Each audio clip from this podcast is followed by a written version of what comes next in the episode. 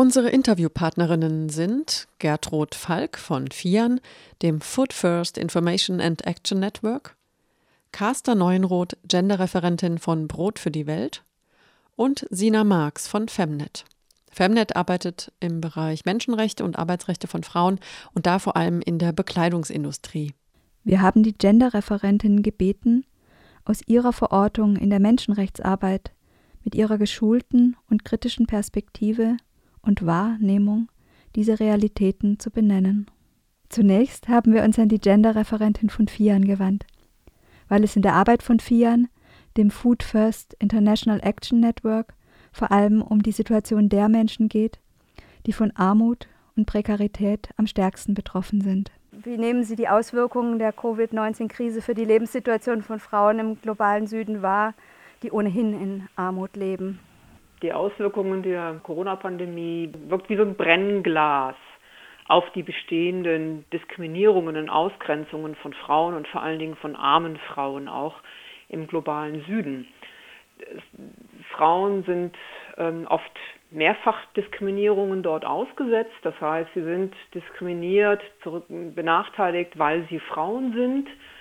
Ähm, das geschieht oft durch ähm, soziale Rollenzuschreibungen, durch Vorurteile, manchmal aber eben auch immer noch durch Gesetze und, ähm, und politische und Ausschluss von politischer Teilhabe.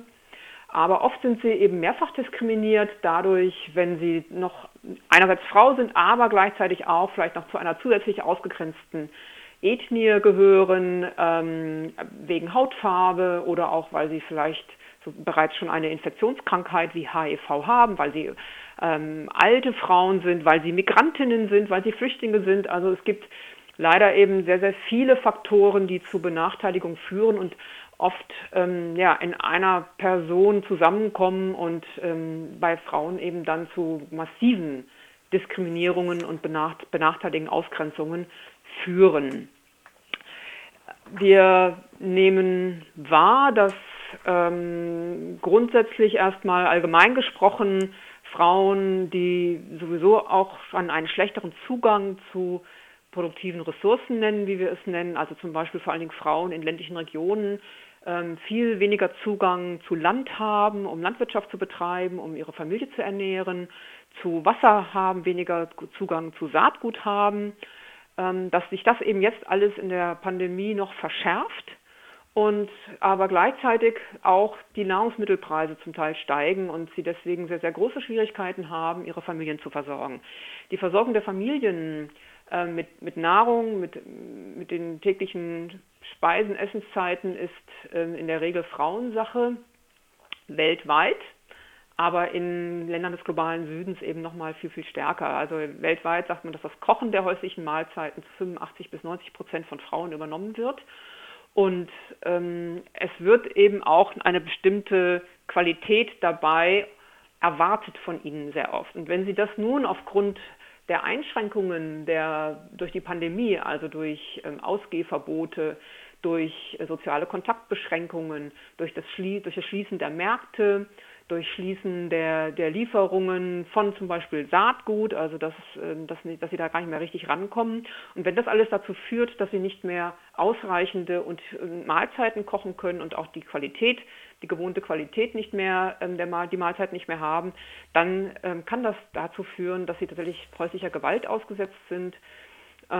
und man muss auch bedenken, dass Frauen überwiegend die unbezahlte Sorgearbeit vornehmen. Ähm, also sich um die Kinder kümmern, sich um ältere, um kranke Familienangehörige kümmern.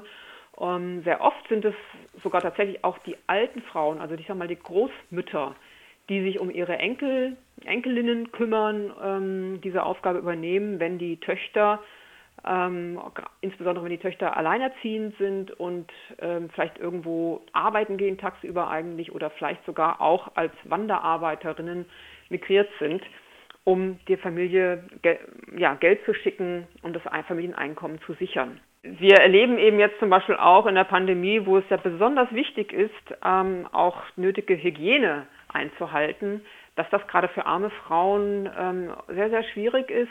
Ähm, durch, ja, viele haben eben zu Hause kein, keine, kein Wasser, Das heißt, sie müssen Wasser holen gehen. Viele haben ähm, vielleicht nicht das nötige Einkommen, um sich regelmäßig ausreichend mit Seife äh, zu versorgen.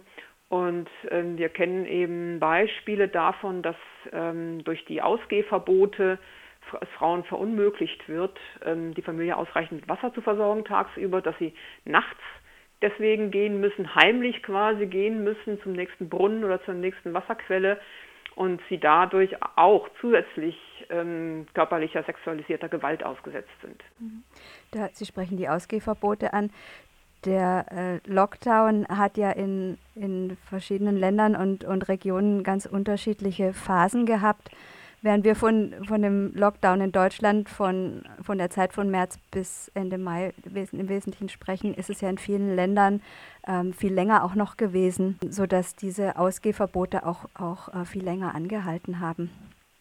Ja, das, das ist so und es hat eben viele ähm, Familien, viele Frauen ähm, in, in, ja, in richtige, richtige Not gestürzt. Das heißt, ähm, viele haben ihren Job verloren Davon in den städtischen Regionen zum Beispiel Näherinnen in Textilfabriken. Das ist vielleicht eher in, in Asien der Fall gewesen. In Lateinamerika haben viele Haushaltsangestellte ihren Job verloren. Äh, Bedienungen in Restaurants. Und ähm, in anderen Regionen, wie zum Beispiel auch in afrikanischen Staaten, haben viele Frauen ähm, den Zugang zu Märkten verloren, auf denen sie selber Produkte anbieten oder aber ähm, auch viele Frauen dort äh, haben Imbissstände. Das alles wurde geschlossen. Und ähm, das hat Frauen tatsächlich eben in richtige ähm, Not gestürzt. Viele, sie können ihre Familien oft nicht mehr ausreichend ernähren dadurch. Ähm, es hat Hunger verursacht. Dazu kommt, dass ja in vielen Ländern die Schulen geschlossen wurden, auch langfristig geschlossen wurden. Schulen, in denen äh, die Kinder in der Regel eine Mahlzeit auch bekommen. Das heißt, die Frauen haben jetzt zusätzlich eben auch noch verstärkt die, die Sorge für die Kinder zu leisten und eben auch noch eigentlich die größere Aufgabe, noch mehr Nahrung, noch mehr Essen äh, der Familie bereitzustellen, weil die Kinder eben jetzt auch zu Hause essen sollen. Da das in dieser Pandemie unter diesen Bedingungen eben extrem schwierig ist, bis fast teilweise unmöglich ist, ist es so, dass Frauen sehr oft zurücktreten mit dem Essen. Das heißt, sie lassen erst die Kinder essen, ähm, oder die, die Männer der Familie bekommen zuerst Essen und sie treten zurück und ähm, essen dadurch oft zu wenig oder manchmal eben auch am Tag gar nichts, weil das Essen eben ansonsten nicht reicht.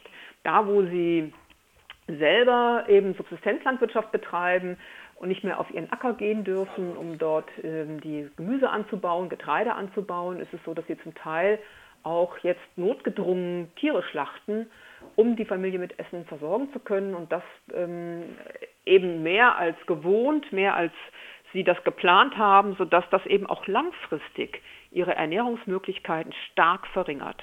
Carsta Neunroth, die Referentin für Genderfragen bei Brot für die Welt, spricht von einer Zunahme der Gewalt. Also was die Gewalt anbelangt, das ist doch in den unterschiedlichen Kontexten leider sehr ähnlich.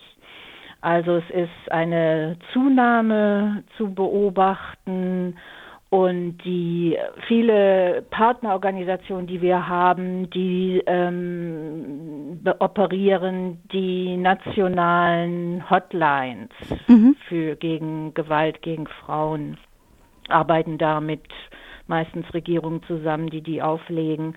Und da habe ich eben gehört, die haben davon gesprochen, dass ungefähr die Zahl der Anrufe in den Zeiten des Lockdowns also ähm, um 25 bis 30 Prozent zugenommen haben und dass das eben eine Auswirkung ähm, des Lockdowns ist und da kommen verschiedene Aspekte zusammen. Erstmal natürlich die Unsicherheit, die angespannte wirtschaftliche Situation. Also wir dürfen ja nicht vergessen, dass die meisten Menschen im globalen Süden praktisch von einem Tag auf den anderen ihre Lebensgrundlage verloren haben. Also die armen Menschen, mit denen Brot für die Welt ja auch hauptsächlich arbeitet oder nicht hauptsächlich, sondern arbeitet. Und das hat natürlich sofort äh, durchgeschlagen dann die beengten Lebensverhältnisse, die beengten Wohnungen, ganze Familien leben in einem Zimmer.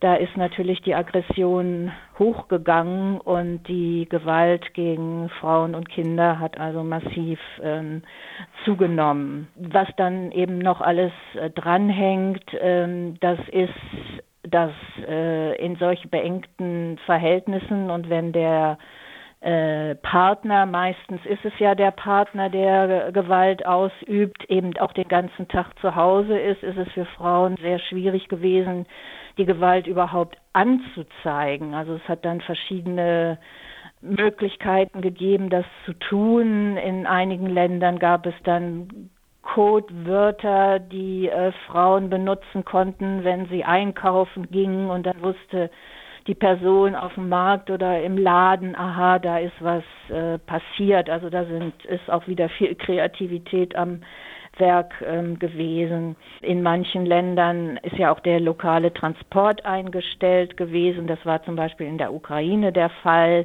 Also da konnten sich Frauen überhaupt nicht wegbewegen von den gewaltvollen Situationen oder auch Zugang zu Frauenhäusern war dadurch eingeschränkt und Plätze in Frauenhäusern waren sowieso überall knapp dort wo es ähm, dort wo es solche Häuser überhaupt gibt. Das ist ja durchaus nicht überall der Fall. Und ähm, was ich interessant fand, da hatte ich so überhaupt nicht dran gedacht, äh, das hat mir die Partnerin aus Palästina äh, gesagt, dass eben auch Gerichte nicht gearbeitet haben. Und das hat äh, Frauen nochmal für ganz andere Herausforderungen gestellt. Zum Beispiel wenn es um Sorgerechtsstreitigkeiten ging oder auch äh, Scheidungen.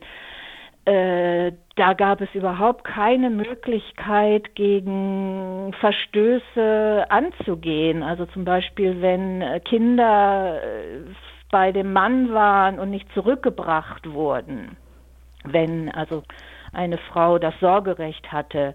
Also das fand ich ähm, nochmal eine ganz andere Dimension, die auch ähm, im Blick sein muss.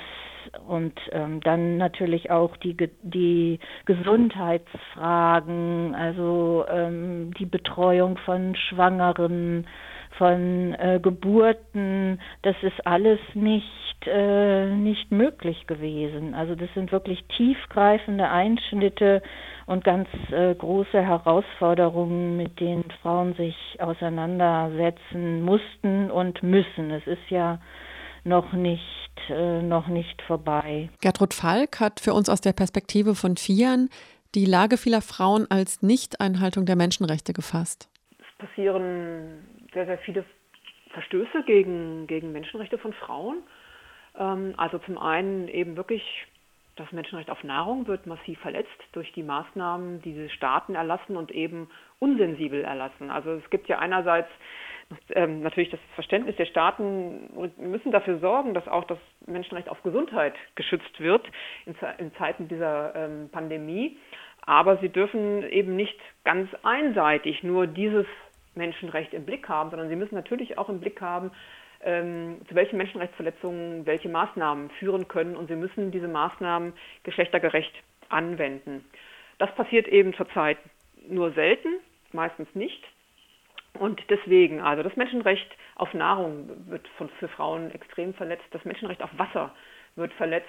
Ähm, und ein ganz großes Problem ist tatsächlich wirklich auch ähm, die Gewalt gegen Frauen. Geschlechtsbasierte Gewalt ähm, nimmt zu und diese Berichte haben wir aus so gut wie allen Ländern, dass einerseits eben dadurch, dass im öffentlichen Raum weniger Menschen unterwegs sind, Frauen, wenn sie in den öffentlichen Raum gehen, eher ähm, Gewalt ausgesetzt sind, aber eben dadurch, dass die Männer oft eben auch öfter zu Hause sind, längere Zeit zu Hause sind, ähm, sie eben auch zu Hause häuslicher Gewalt viel, viel stärker ausgesetzt sind und gleichzeitig eben auch Hilfestellen, Stellen, wo sie hingehen können, ähm, entweder geschlossen haben oder aber sie eben nicht hingehen dürfen wegen der Ausgangssperren. Das heißt, die Frauen sind ein bisschen wirklich gefangen in dieser Situation Und ähm, das ist eine extreme Notlage, der sie da ausgesetzt sind. Und wir baten beide Referentinnen, uns Beispiele zu geben, in welchen Lebensbereichen die Arbeit für die Stärkung von Frauen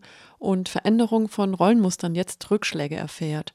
Carsta Neuenroth antwortet dazu. Ja, das ist ganz schlimm, nicht? Und Märkte waren geschlossen. Viele Frauen sind im informellen Sektor tätig, ganz viele sind Händlerinnen. Ja, das konnten sie alles nicht mehr, nicht mehr durchführen und sofort brach das Einkommen weg und die wirtschaftliche Not ist wahnsinnig groß.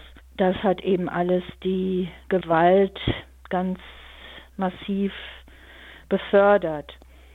Und ähm, die Pandemie ist, darf eben nicht ähm, darüber hinwegtäuschen, dass ähm, eben Gewalt gegen Frauen auch eine ähm, ein Ergebnis der, der Benachteiligung von Frauen ist.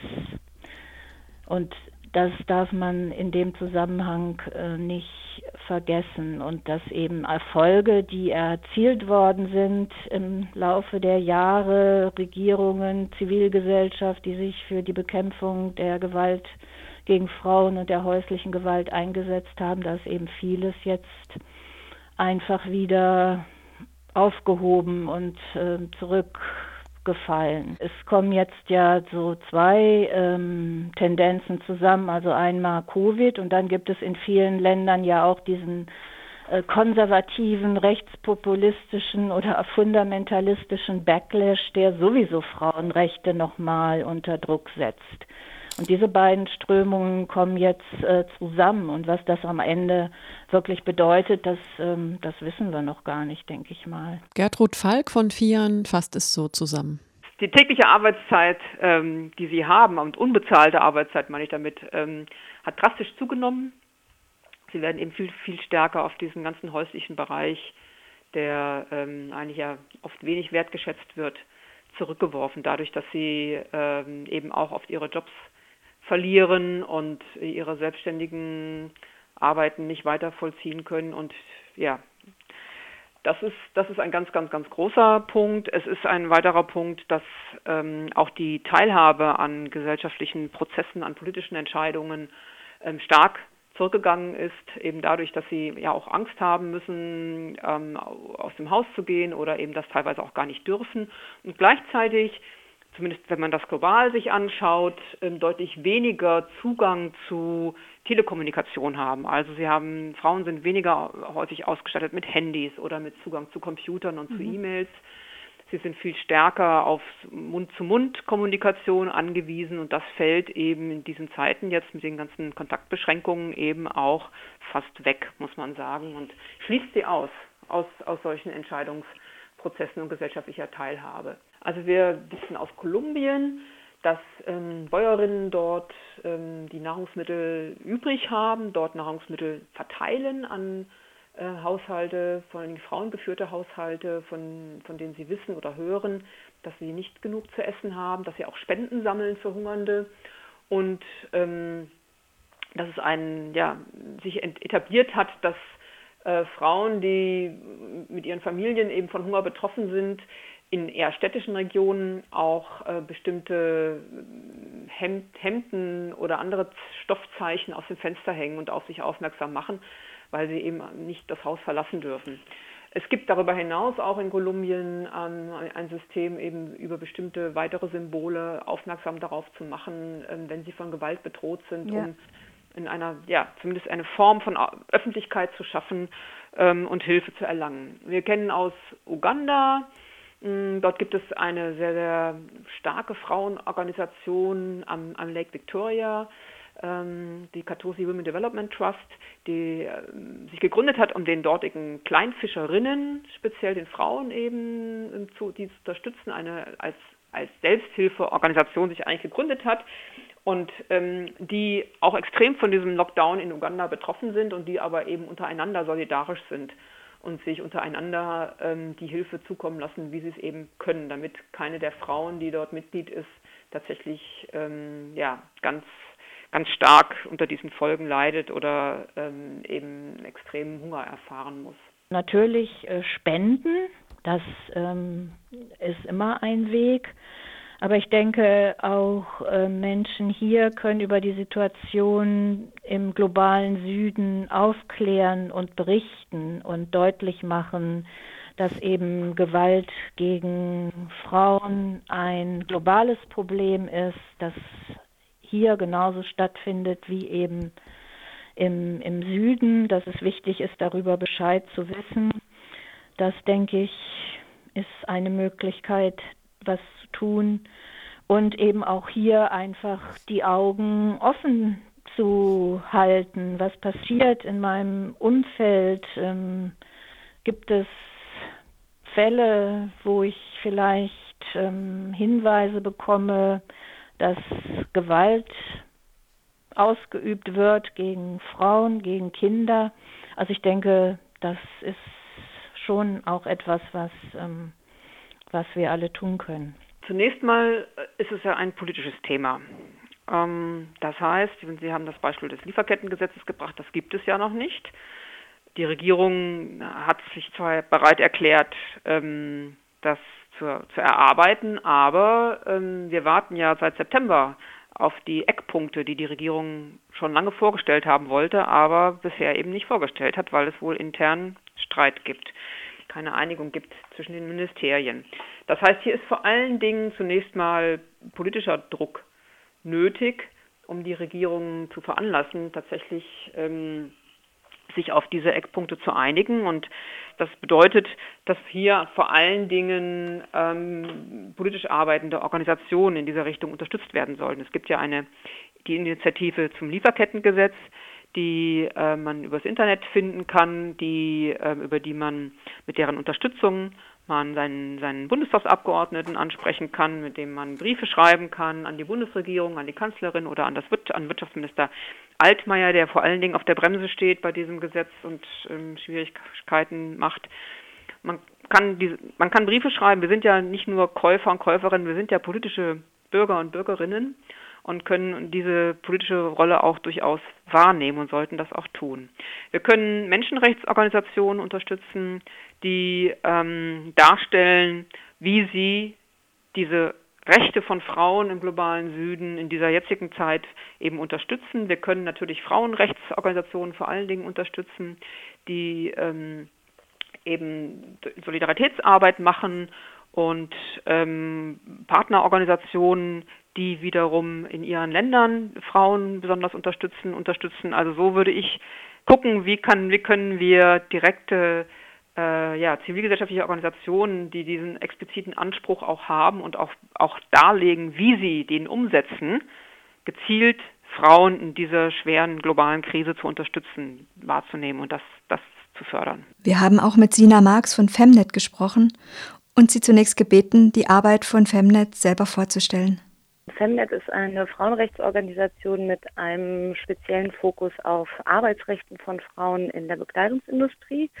Wir arbeiten seit 2007 für verbesserte Arbeitsbedingungen eben in der Mode- und Textilindustrie und wir spezialisieren uns darauf, Frauen in Produktionsländern zu stärken. Das heißt also ähm, zum Beispiel gewerkschaftliche Strukturen, aber auch Nichtregierungsorganisationen, die von Frauen geleitet werden vor Ort, zu unterstützen und die sozusagen bei ihren Projekten ähm, zu fördern, um eben Frauen dazu ähm, ja, darin zu unterstützen, sich für ihre eigenen Rechte einzusetzen. Das heißt ähm, zum Beispiel gegenüber Fabrikmanagement oder ähm, Aufsehern sich durchsetzen zu können, ihre Arbeitsrechte zu kennen und ähm, genau eben auch zum Beispiel bei ähm, Menschenrechtsverletzungen, die ähm, durch Rechtshilfe zu unterstützen, das heißt durch juristischen Beistand zum Beispiel. Ähm, hier in Deutschland machen wir außerdem sehr viel politische Arbeit, also Gremienarbeit. Ähm, wir setzen uns mit Kampagnen für bessere Arbeitsrechte ein. Wir gehen auch mit Unternehmen ähm, in der Modebranche in Dialog dazu, wie Menschenrechte besser in Lieferketten umgesetzt werden können und machen Bildungsarbeit vor allem an Hochschulen und Schulen. Wir haben Sina Marx dann gebeten, die strukturellen Benachteiligungen von Frauen am Arbeitsplatz zu nennen, um dann deren Verschärfungen durch die Covid-19-Krise zu beschreiben. Ja, also gerade am Arbeitsplatz sind Frauen weltweit tatsächlich ähm, sehr stark benachteiligt. Also Diskriminierung findet in allen möglichen Bereichen statt. Das fängt beim, äh, bei Einstellungen an, zum Beispiel Einstellung von schwangeren Frauen. Ähm, das geht weiter über die Bezahlung, also klassische ähm, weniger Bezahlung für Frauen in gleichen Positionen wie Männer, aber auch, dass Frauen häufig eben nicht in die gleichen Positionen kommen wie Männer ähm, das kennen wir ja sozusagen auch aus Deutschland, aber in ähm, der, den Produktionsländern von Bekleidung ist das nochmal ähm, deutlich stärker anzutreffen. Also in den meisten Textilproduktionsländern sind 60 bis 80 Prozent der Belegschaft in Fabriken Frauen und eben dann häufig in den niedrigsten Positionen, wohingegen die Aufseher zum Beispiel Männer sind ähm, was auch häufig zu Gewalt und Belästigung am Arbeitsplatz führt. Das heißt ähm, eben sexuelle Belästigung, aber auch Beleidigungen, Beschimpfungen, Schläge durch äh, Vorgesetzte gegenüber Näherinnen ist ähm, ziemlich an der Tagesordnung.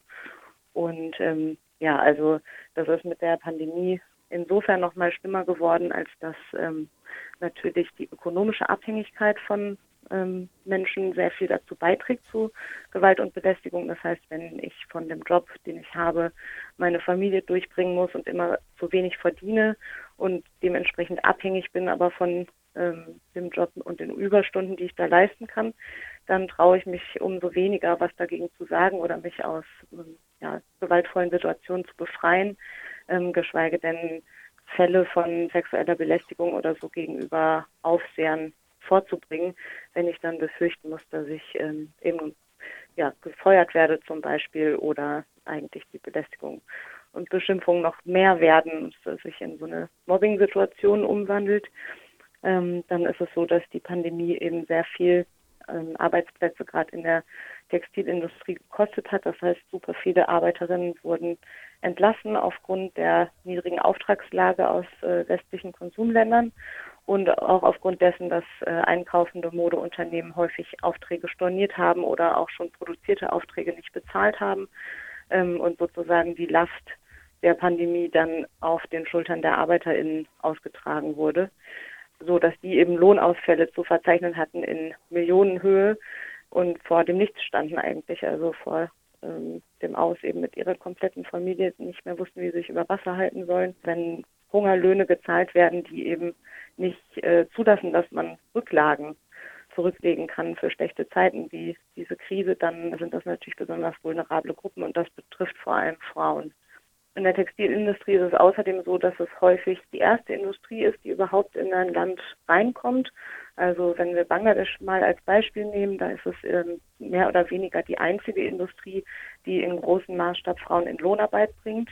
Und ist für viele Frauen eben auch das erste Mal, sich, selbst wenn die Arbeitsbedingungen schlecht sind, aber eben durch Lohnarbeit ähm, öko ökonomische Unabhängigkeit zu erarbeiten. Das heißt eben auch eine Unabhängigkeit von männlichen äh, Familienmitgliedern. Und das ist für viele Frauen jetzt ähm, sozusagen ein Rückschritt mit dem Verlust der Arbeit eben zurück in so Abhängigkeitsverhältnisse ähm, innerhalb der Familie zu geraten und dann auch ähm, häusliche Gewalt die sozusagen in der Zeit äh, massiv angestiegen ist, gerade im Lockdown, auch in den Produktionsländern. Das ist äh, auf jeden Fall eine ungute Kombination von Faktoren für viele Frauen. Jetzt arbeiten Sie als Menschenrechtsorganisation. Können Sie das für Ungeübte, diese ganzen Situationen nochmal unter der, den Aspekt der Menschenrechte für uns fassen? Mhm. Hm, genau, also wir arbeiten sozusagen ja vor allem zu den Menschenrechten, die den Arbeitsbereich betreffen. Also viele Arbeitsrechte sind gleichzeitig auch Menschenrechte.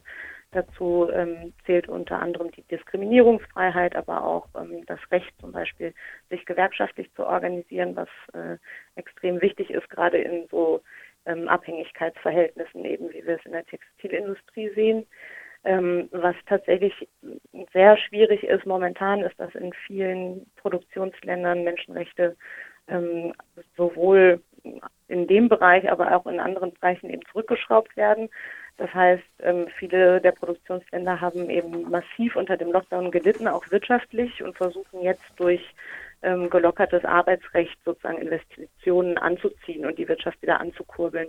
Das heißt, für viele ähm, Arbeiterinnen und Arbeiter, dass eben Menschenrechte, Arbeitsrechte, die in den vergangenen Jahrzehnten erkämpft wurden, jetzt wieder zurückgenommen werden. Das bezieht sich zum Beispiel auf ähm, die, das, die Höchstzahl an Arbeitsstunden, die pro Tag oder pro Woche geleistet werden dürfen, ähm, die Höchstzahl an Stunden, die man Nachtarbeit leisten darf. Ähm, also lauter solche ähm, ja, Schutzmechanismen, die eigentlich eingerichtet wurden, um Menschen vor ähm, Arbeitsrechtsverletzungen und äh, dergleichen zu schützen, werden jetzt eben gerade wieder zurückgenommen.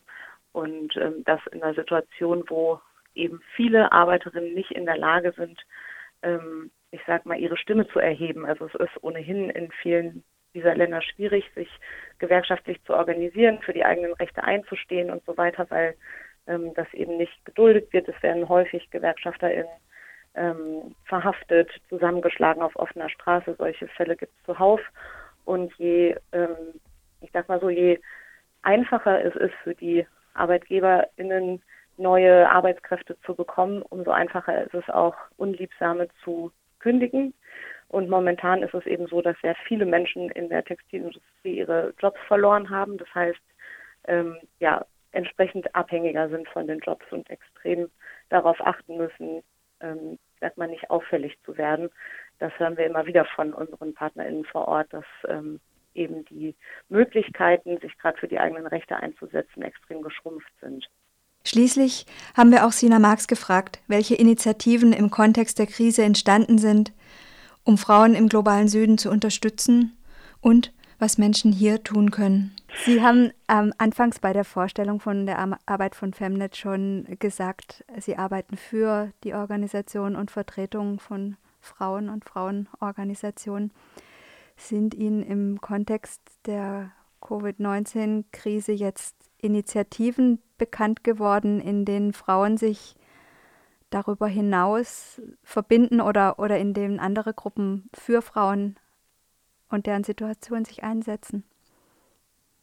Hm, also es gibt natürlich bestehende Initiativen, die auch im Rahmen der Corona-Krise weiter arbeiten. Also wir sind selber zum Beispiel Mitglied äh, eines ziemlich großen globalen Netzwerks der Kampagne für saubere Kleidung oder auf äh, Englisch Clean Clothes Campaign.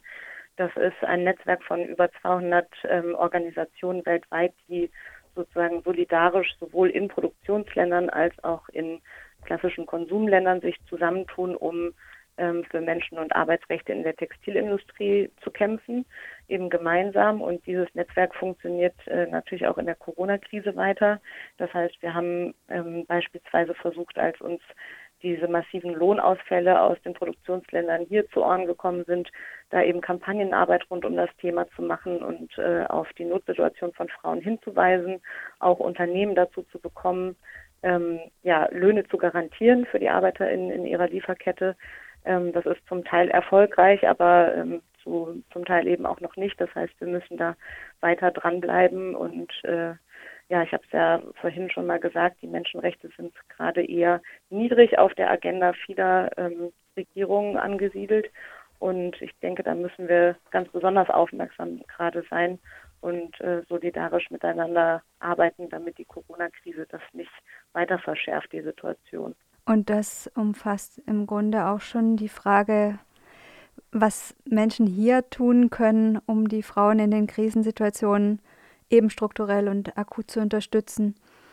Mhm. Und jetzt weiß ich von Femnet, dass Sie auch die Möglichkeit anbieten, für Schulen und Hochschulen Referentinnen zu buchen. Ich, vielleicht ist das für die eine oder andere Person, die uns hört, auch interessant, wie, wie das funktionieren kann. Mhm.